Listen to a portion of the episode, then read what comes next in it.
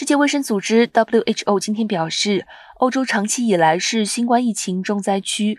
欧洲地区登记的两亿一千八百二十二万五千二百九十四起病例中，目前死亡人数已经超过两百万。WHO 欧洲地区共有五十三个国家和地区，包括若干个中亚国家。